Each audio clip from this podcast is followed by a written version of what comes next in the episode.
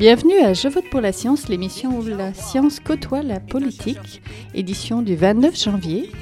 Ici Isabelle Burguin et Pascal Lapointe. Cette semaine, l'information peut-elle être libre? There's a battle going on right now, a battle to define everything that happens on the internet C'était la voix d'Aaron Schwartz disant qu'une bataille est actuellement en cours sur Internet, une bataille pour définir ce qui se passe sur Internet dans des termes que les lois traditionnelles comprennent. Aaron Schwartz, qui défendait l'idée que l'information devait circuler sans entrave sur Internet, s'est enlevé la vie le 11 janvier dernier. Il avait 26 ans. Et sa mort a créé toute une commotion parmi les adeptes de l'information gratuite, y compris les défenseurs de l'accès libre aux données scientifiques, et aussi parmi ceux qui voyaient en lui un génie de l'informatique. Il n'avait que 14 ans quand il a créé le RSS, grâce auquel des millions de gens ont pu se tenir à jour automatiquement sur les nouveaux contenus de leur site préféré. Il n'avait que 16 ans quand il a contribué à créer la licence Creative Commons, qui est devenue le symbole des efforts de toutes sortes de créateurs pour se réapproprier un peu un droit sur leurs œuvres à l'heure d'Internet. Mais il faisait aussi l'objet d'une poursuite en justice du gouvernement américain qui aurait pu lui valoir jusqu'à 35 ans de prison. Le procès devait commencer en avril. Et plusieurs n'ont pas pu s'empêcher de se demander si cette poursuite, que l'on qualifie de démesurée, n'avait pas été le catalyseur pour sa mort. Il vivait avec une dépression depuis des années, de sorte qu'on ne saura jamais ce qui s'est passé dans sa tête. Mais ce triste événement a remis à l'ordre du jour la légitimité de la façon dont nous pouvons accéder, ou dont nous ne pouvons pas accéder, aux recherches scientifiques. Le crime d'Aaron Swartz, c'était d'avoir téléchargé en 2011, depuis le serveur du MIT, le Massachusetts Institute of Technology, auquel il n'était pas censé avoir accès, près de 5 millions d'articles scientifiques d'une base de données payante. Un geste illégal, donc, qu'on pourrait assimiler à du piratage informatique. Sauf qu'Aaron Swartz était aussi un activiste, un défenseur de l'idée que la science ne devrait pas être cachée derrière des murs payants. Elle devrait être accessible à tous, entre autres parce qu'une bonne partie de la recherche scientifique est payée par les fonds publics.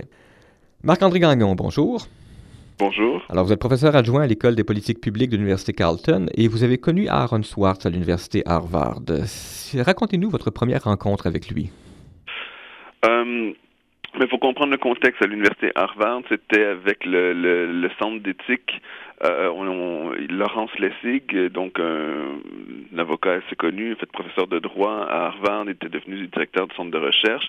Lawrence qui a été très très impliqué au niveau du mouvement. Euh, je, je, dirais pour euh, le, le, le, meilleur accès au savoir et en fait un accès gratuit au savoir avec par exemple euh, ses livres Remix ou Free Culture ou bien Future of Ideas.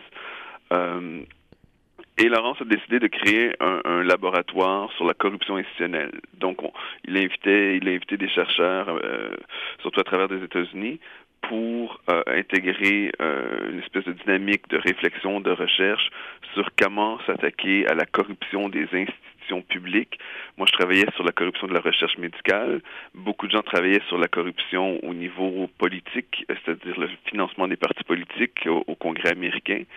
Et Aaron Swartz était inclus Aaron Swartz, qui est à la fois un protégé et un bon ami de, de Lawrence Lessig, était invité aussi pour participer à cette dynamique de réflexion. Vous, vous avez connu le, le génie de l'informatique, le créateur du RSS et du réseau social Reddit. Nos invités tout à l'heure vont nous parler d'Aaron Swartz, le défenseur de l'idée d'une information libre, d'un accès gratuit aux données scientifiques. Comment ces deux Aaron Swartz étaient-ils connectés? Mais, mais, en fait, Aaron, c'est, euh, il était fascinant. Bon, en fait, euh, oui, un génie de l'informatique, euh, euh donc dès le plus jeune âge, mais en même temps, c'est un féru de philosophie. Donc vraiment, pour pousser plus loin la réflexion, comprendre non seulement un petit peu la mécanique de l'ordinateur, mais aussi l'impact euh, les, les, conséquences de sa propre pratique en tant que hacker. Aaron était un hacker activiste et, pour lui, c'était pas juste euh, euh simplement des, défis informatiques qu'il devait euh, euh réussir. C'était, il y avait toujours une raison derrière ça. Il y avait vraiment des principes clairs avec Aaron. Il faut un meilleur accès ce que, au savoir. le savoir qui a été produit publiquement doit être disponible publiquement pour tous gratuitement. Il faut, faut pas laisser des, intérêts privés empêcher l'accès euh, ou capitaliser sur les restrictions à l'accès. Et, de manière systématique, tout son travail d'informaticien a été vraiment de monter des infrastructures web, entre autres, pour faciliter les échanges de savoir en ligne. Et qu'est-ce que vous avez pensé de son geste, ce téléchargement de ces 5 millions d'articles et de la poursuite qui s'en est ensuivie?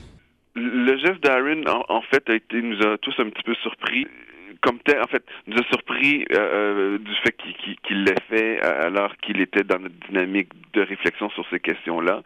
C'était vraiment, il a fait ça de manière un petit peu isolée, mais avec le personnage, c'est tout à fait logique. Bon, au début, on a de la misère à comprendre pourquoi est-ce qu'il va télécharger l'ensemble des articles. En fait, il est allé télécharger des millions d'articles de la base de données JSTOR. JSTOR, qui est une immense base de données qui recueille des articles depuis le 18e siècle, en fait. Donc, à peu près tout ce qui a été publié au 20e siècle comme article scientifique est disponible sur cette base-là. Mais JSTOR est une compagnie à but non lucratif.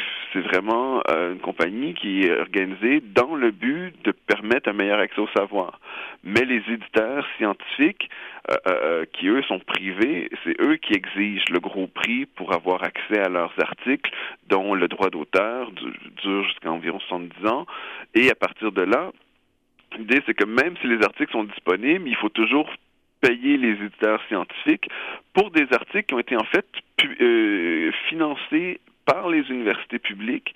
Euh, euh, c'est de la recherche publique qui sont ensuite publiés et qui sont rachetés par les universités publiques.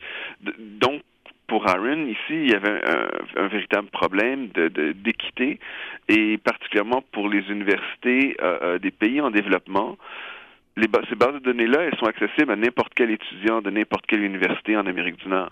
Mais si vous allez en Inde, si vous allez dans des pays en développement, les universités n'ont pas le financement nécessaire pour s'abonner à ces mêmes bases de données-là. Et pour Aaron, c'était simplement impensable les articles sont disponibles gratuitement pour les étudiants ici. Ben simplement, on va télécharger ça, on va mettre ça en ligne en peer-to-peer sharing, et à ce moment-là, euh, euh, ça va être disponible gratuitement pour tous. Et il faut comprendre que le geste d'Aaron faisait sens aussi pour les gens de JSTOR qui ont beaucoup de problèmes avec les éditeurs scientifiques privés. JSTOR n'a jamais euh, porté d'accusation contre Aaron pour son geste. Et en fait, quatre jours avant son suicide, JSTOR a annoncé qu'ils allaient mettre euh, euh, plusieurs millions d'articles gratuits en ligne. C'est juste quelques-uns qui, euh, pour lesquels le droit d'auteur ne peut pas être contourné. Ceux-là, on va maintenir le système de redevance. Mais pour les autres, on les rend gratuitement en ligne pour tout le monde, pour entre autres les universités, pour les pays en, en développement. Donc pour ça, c'était une immense victoire pour pour pour Aaron Swartz. Le problème, c'est que euh, JSTOR a annoncé la nouvelle à Lawrence Lessig qui était parti en voyage. Et Laurence s'est dit, bon, quand je reviendrai à Boston, je vais pouvoir raconter ça à Aaron, puis on va pouvoir célébrer cette grande victoire ensemble-là. Mais avant son retour à Boston, euh, Aaron s'était suicidé. Bien, ben on va écouter dans un instant un extrait d'un discours à Aaron Swartz où il expliquait justement ses motivations qui l'ont conduit à ce téléchargement. Monsieur Gagnon, je vous remercie de cette contribution. Marc-André Gagnon, qui est professeur adjoint à l'École des politiques publiques de l'Université Carleton.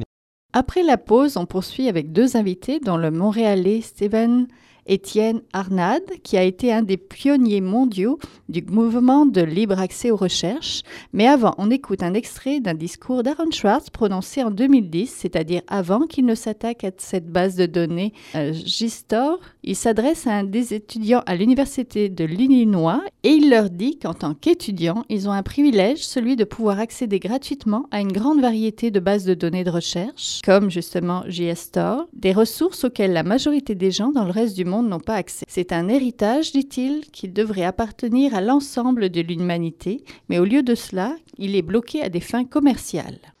By virtue of being students at a major U.S. university, I assume that you have access to a wide variety of scholarly journals. Pretty much every major university in the United States pays these sort of licensing fees to organizations like JSTOR and Thompson and ISI to get access to scholarly journals that the rest of the world can't read. And these licensing fees are substantial, and they're so substantial that people who are studying in India instead of studying in the United States don't have this kind of access. They're locked out from all of these journals. They're locked out from our entire scientific legacy. I mean, a lot of these journal articles, they go back to the Enlightenment, Every time someone has written down a scientific paper, it's been scanned and digitized and put in these collections.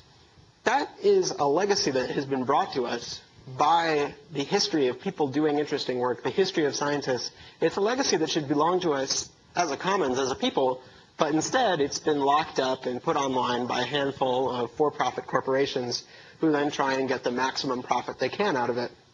En hommage à Aaron Swartz, des centaines de chercheurs ont mis en ligne depuis un mois des PDF de leurs recherches censés normalement être cachés derrière des murs payants. D'autres ont sévèrement blâmé le MIT pour son rôle dans cette histoire. Le MIT, comme la plupart des universités, offre un accès privilégié aux bases de données, mais uniquement si on est étudiant ou prof. D'autres ont aussi blâmé les éditeurs de revues scientifiques, dont certaines font d'énormes profits. Alors, c'est un peu tout ça le décor du mouvement qui s'est donné le nom de libre accès ou open access ou accès libre aux données scientifiques. L'information scientifique devrait être largement accessible et gratuitement. Avec nous au téléphone, Étienne Arnald, qui est professeur de sciences cognitives à l'UCAM et à l'Université de Southampton en Grande-Bretagne, mais qui est aussi un défenseur, un défenseur infatigable de l'accès libre depuis au moins 20 ans, n'est-ce pas, M. Arnald? Oui, si vous le dites. Et en studio, Marc Couture, professeur de physique à la Téléuniversité. La propriété intellectuelle en milieu universitaire est un de ses axes de recherche. Il est co-auteur du livre Propriété intellectuelle et université entre la libre circulation des idées. Bonjour. Couture. Alors, campons le décor? Pour ceux qui n'ont pas étudié en sciences, c'est toujours une surprise que d'apprendre qu'à l'encontre de la gratuité à laquelle on est habitué sur Internet, les revues scientifiques, elles, sont toujours restées payantes, du moins la plupart d'entre eux. Il faut payer donc des abonnements et elles continuent de faire de très bonnes affaires. Donc, avant qu'on aille plus loin, je vous demanderai à tous les deux de donner chacun une raison pour laquelle le libre accès à la science ne concerne pas juste les scientifiques, mais aussi la population en général. Peut-être M. Couture.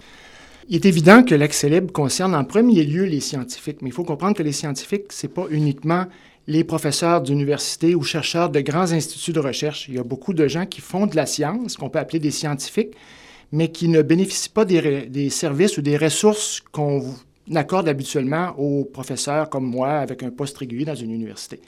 Euh, donc, euh, je pense qu'il faut distinguer euh, les scientifiques officiels qui ont des titres et une large partie de, de, la population, disons, instruite, qui peut avoir des activités de recherche ou se, avoir besoin des résultats d'activités de recherche dans leurs travaux et M. Arnald, si vous aviez une raison à donner? Euh, J'ajouterais plutôt euh, que euh, c'est vrai que les, les, les chercheurs à l'université ont accès à ces revues-là, à un certain nombre de ces revues-là, mais même les chercheurs à l'université n'ont accès qu'à une faible proportion à cause de l'énorme euh, coût des revues.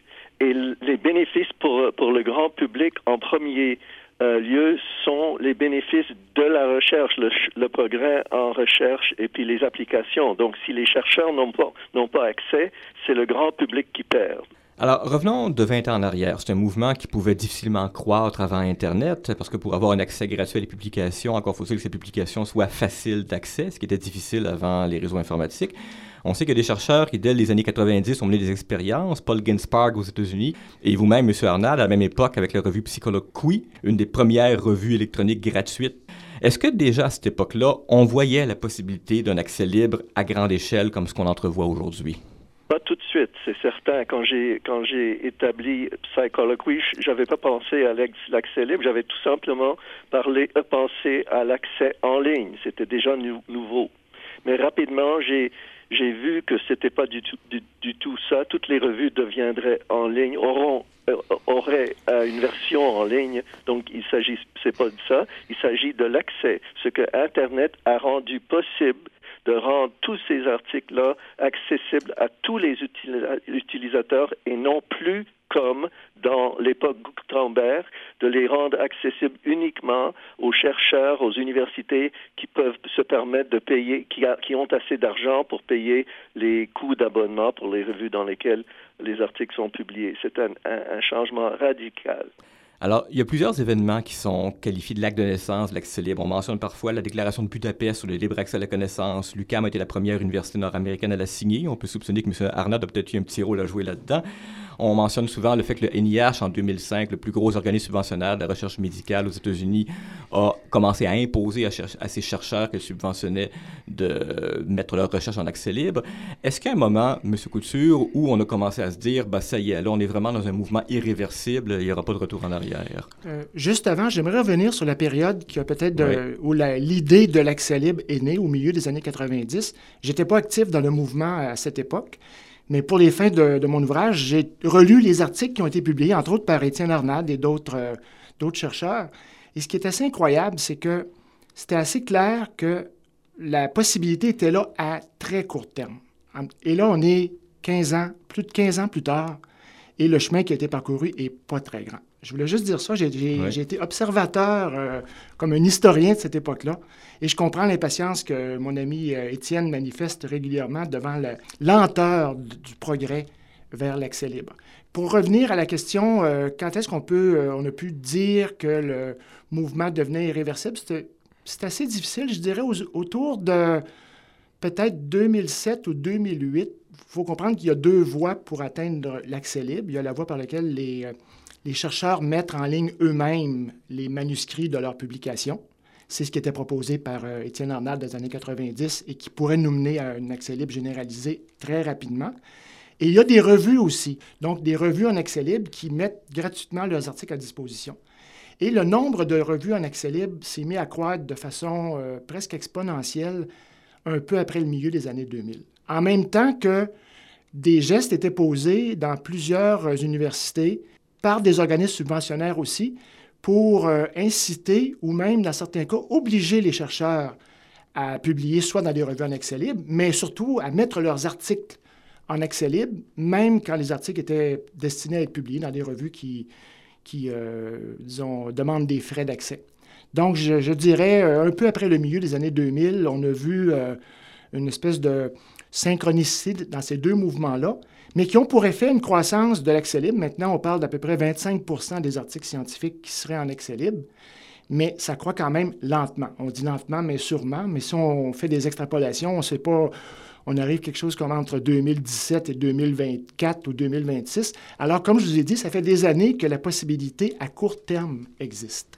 Et vous, M. Arnald, on, mentionnait à l'instant que M. Couture mentionnait à l'instant à quel point vous pouvez être impatient devant la lenteur du processus. Est-ce qu'il y a un moment où vous avez vous êtes finalement dit bon, enfin, ça y est, on avance, on, est sur la bonne voie? Euh, Non, je dirais que c'était évident et c'est toujours évident que c'était inévitable et euh, optimal donc ça va arriver et c'est euh, optimal pour les chercheurs, pour le grand public, mais euh, en même temps, ne le faisait pas. Donc ce qui était ce qui a changé, c'est que quelque chose qui était inévitable, qui arriverait certain, n'arrivait pas. Et puis, il fallait faire quelque chose. C'est pour ça que le mouvement euh, a euh, fait un, grand changement euh, vers les obligations de, de, de, mise en accès libre. Et c'est ça maintenant, c'est ça le, défi.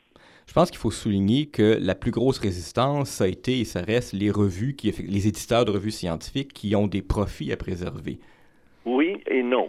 Euh, c'est vrai qu'ils n'aiment pas ça, mais euh, c'est pas pas eux l'obstacle, c'est les chercheurs, c'est les chercheurs eux-mêmes. Nous sommes, nos propres ennemis. En même temps, on veut offrir, on offre et puis on veut offrir ces, euh, ces écrits à tous les utilisateurs et en même temps on ne le fait pas sauf si on est obligé de le faire. C'est un peu comme publier ou périr. On publie mais seulement parce qu'on a l'obligation de publier. Sans ça, on suivrait euh, sa, curiosité, on ferait sa, recherche et puis on mettrait le résultat dans un tiroir et ça sera la fin.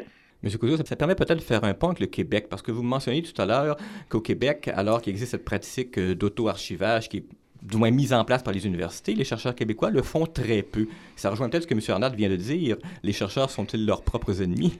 Euh, absolument. Euh, d'ailleurs, euh, Étienne et moi avons travaillé à l'Université du Québec à Montréal pour mettre en place, d'ailleurs c'est Étienne qui est à l'origine de la mise en place de l'archive, mais j'ai travaillé de concert avec lui pour la développer, et essayer de convaincre les chercheurs de l'UCAM que c'était dans leur intérêt.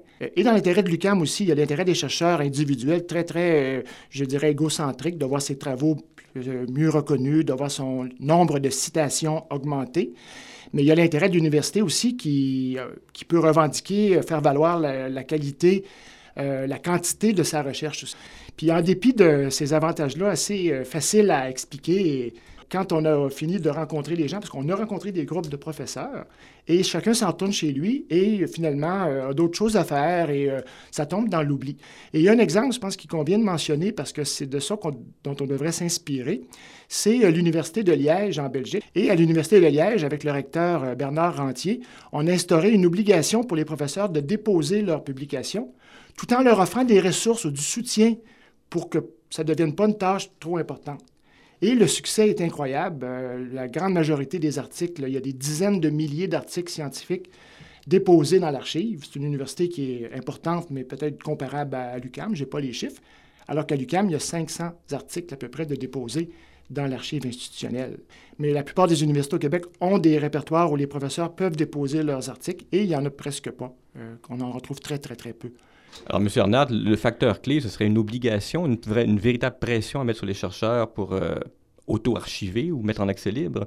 C'est ça, mais il euh, ne faut pas oublier qu'il y a déjà une obligation. Publier ou périr est une obligation euh, académique. Si, si on publie pas, euh, on est chercheur, si on si fait pas de la recherche, si on la publie pas, on perd sa position, on n'est pas subventionné, etc. Donc il y a déjà une obligation à publier et dans l'époque de Internet, il ne suffit pas de publier dans une revue scientifique, il faut que la publication soit accessible à tous les utilisateurs en ligne. Donc c'est juste une augmentation d'une obligation qui existe déjà et comme euh, mon ami Marc a dit, c'est l'Université de Liège qui est vraiment à la tête de tout ça. C'est pas seulement que Liège a adopté une obligation, ce n'est pas la seule ou la première obligation, il y en a à peu près 250 de la part d'universités et de bailleurs de fonds, mais c'est l'obligation la, plus efficace et performante. On, vient de, faire une étude qu'on va euh, publier tantôt ici à l'UCAM.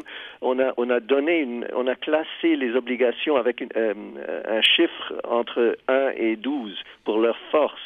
Et, euh, euh, Liège est à, 12. Et effectivement, on a comparé avec Harvard, MIT, qui euh, elles aussi ont des, des obligations. Et la raison pour laquelle l'obligation de Liège est si efficace, c'est parce que c'est lié avec l'évaluation de productivité et de la performance en recherche. Si un chercheur veut soumettre un CV ou une liste de publications, la seule façon de faire ça, c'est euh, par euh, le dépôt institutionnel. Sans ça, les recherches sont invisibles aux évaluateurs. Et c'est euh, une, vraiment une composante clé. Lorsqu'on raconte ça aux chercheurs, ils comprennent tout de suite et ils font. Oui, d'ailleurs, le, recteur entier raconte dans un de ses billets de blog que les plus ardents opposants à sa politique sont ses plus grands défenseurs maintenant. Exactement. On comprend que c'est des gens qui ont beaucoup, qui ont le, sens ou le goût du combat, mais dès qu'ils comprennent que c'est à la fois avantageux et pas très coûteux, ils deviennent des formidables, euh, disons, euh, défenseurs de l'idée. Donc, ce mur-là qu'il faut essayer de... C'est un mur qu'il faut essayer d'abattre ou d'escalader, je ne sais pas euh, exactement comment le, qualifier. il faudrait que ça se fasse au Québec. Il y a déjà au Québec des obligations de déposer de la part d'organismes subventionnaires, au Québec et au Canada, dans le domaine de la santé. Et c'est dans, le domaine de la santé que c'est venu sur de la part des organismes subventionnaires. Euh, le NIH américain, le, plus grand organisme subventionnaire euh, étatique au monde, a une obligation de dépôt. Donc, le, son pendant canadien et son pendant québécois ont la même obligation. Et là, il y a d'autres problèmes, c'est que souvent, les organismes subventionnaires ne sont pas très bons pour vérifier si effectivement les chercheurs se sont conformés, parce qu'ils pourraient dire si vous n'avez pas déposé vos résultats, vous n'aurez plus de subventions. Et là, on tombe dans une, réalité où les gens vont déposer leurs publications si ça met péril le renouvellement ou l'obtention de nouvelles subventions. Qui va oser euh, faire le premier pas dans les universités québécoises francophones? Euh, disons, les paris sont ouverts. Il y a une possibilité que ce soit nous autres. Je vais vous dire pourquoi. Je viens, de recevoir une réponse de Robert Proulx, le, nouveau recteur de l'UQAM, euh, à je lui ai envoyé ce qu'on a vu hier, la semaine dernière à Paris. À Paris, il y avait une rencontre de deux semaines, deux, de deux jours sur cette question-là. Et puis Bernard Rentier était là et euh, tous ceux qui sont actifs dans ça étaient là. J'ai envoyé le lien à Robert et puis euh, on fait un rendez-vous pour se parler. Donc, euh, il est possible que quelque chose va se remuer maintenant au Québec. Le, geste d'Aaron Swartz, je pense qu'à la lumière de ce que vous expliquez, il y a beaucoup d'auditeurs qui vont mieux le remettre en contexte. Ce, téléchargement par un accès au MIT qui n'était pas censé avoir de 5 millions d'articles d'une base de données censée être payante. Si on défend l'idée que l'information scientifique devrait être libre, comme vous le dites, est-ce que, est que le geste d'Aaron Swartz n'est pas ce qu'on appelle la désobéissance civile? C'est la désobéissance civile et c'est pas le libre accès. Le libre accès, c'est les auteurs des œuvres qui offrent leurs propres œuvres.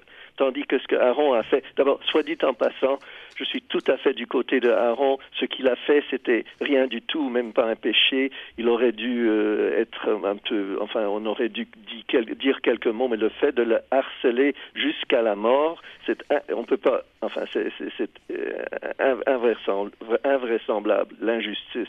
Mais il faut dire que ce qu'il faisait, c'était pas l'accès libre, parce que les œuvres qu'il mettait, euh, il téléchargeait de JSTOR, qui avait investi un, certain montant pour pour euh, euh, scanner et, euh, numériser les, les, les, articles passés, les articles du passé, et puis il les a téléchargés et voulait les offrir à tout le monde, mais ça, c'est pas le l'accès libre.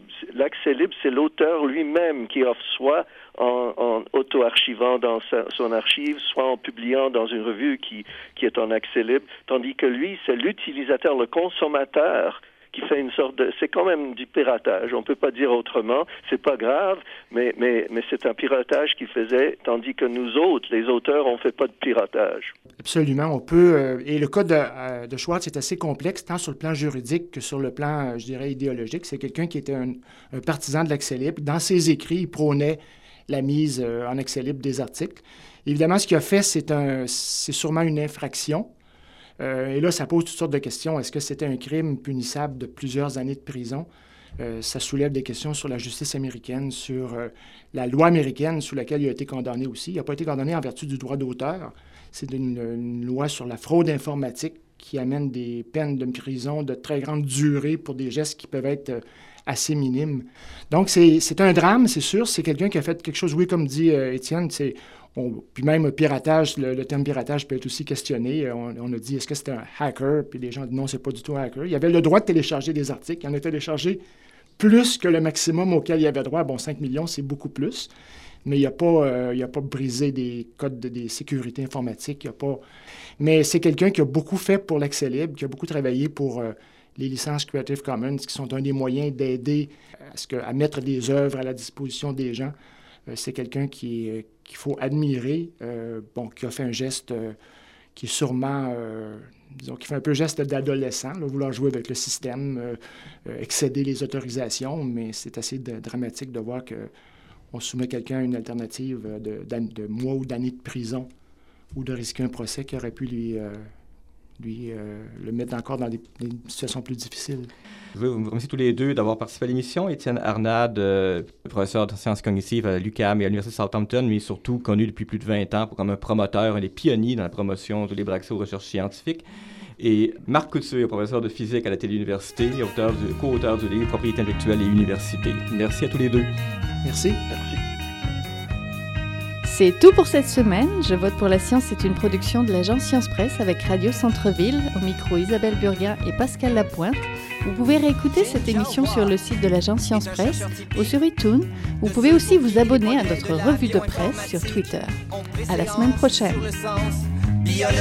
Pour qui la constitue la seule logique. On y parle de de et de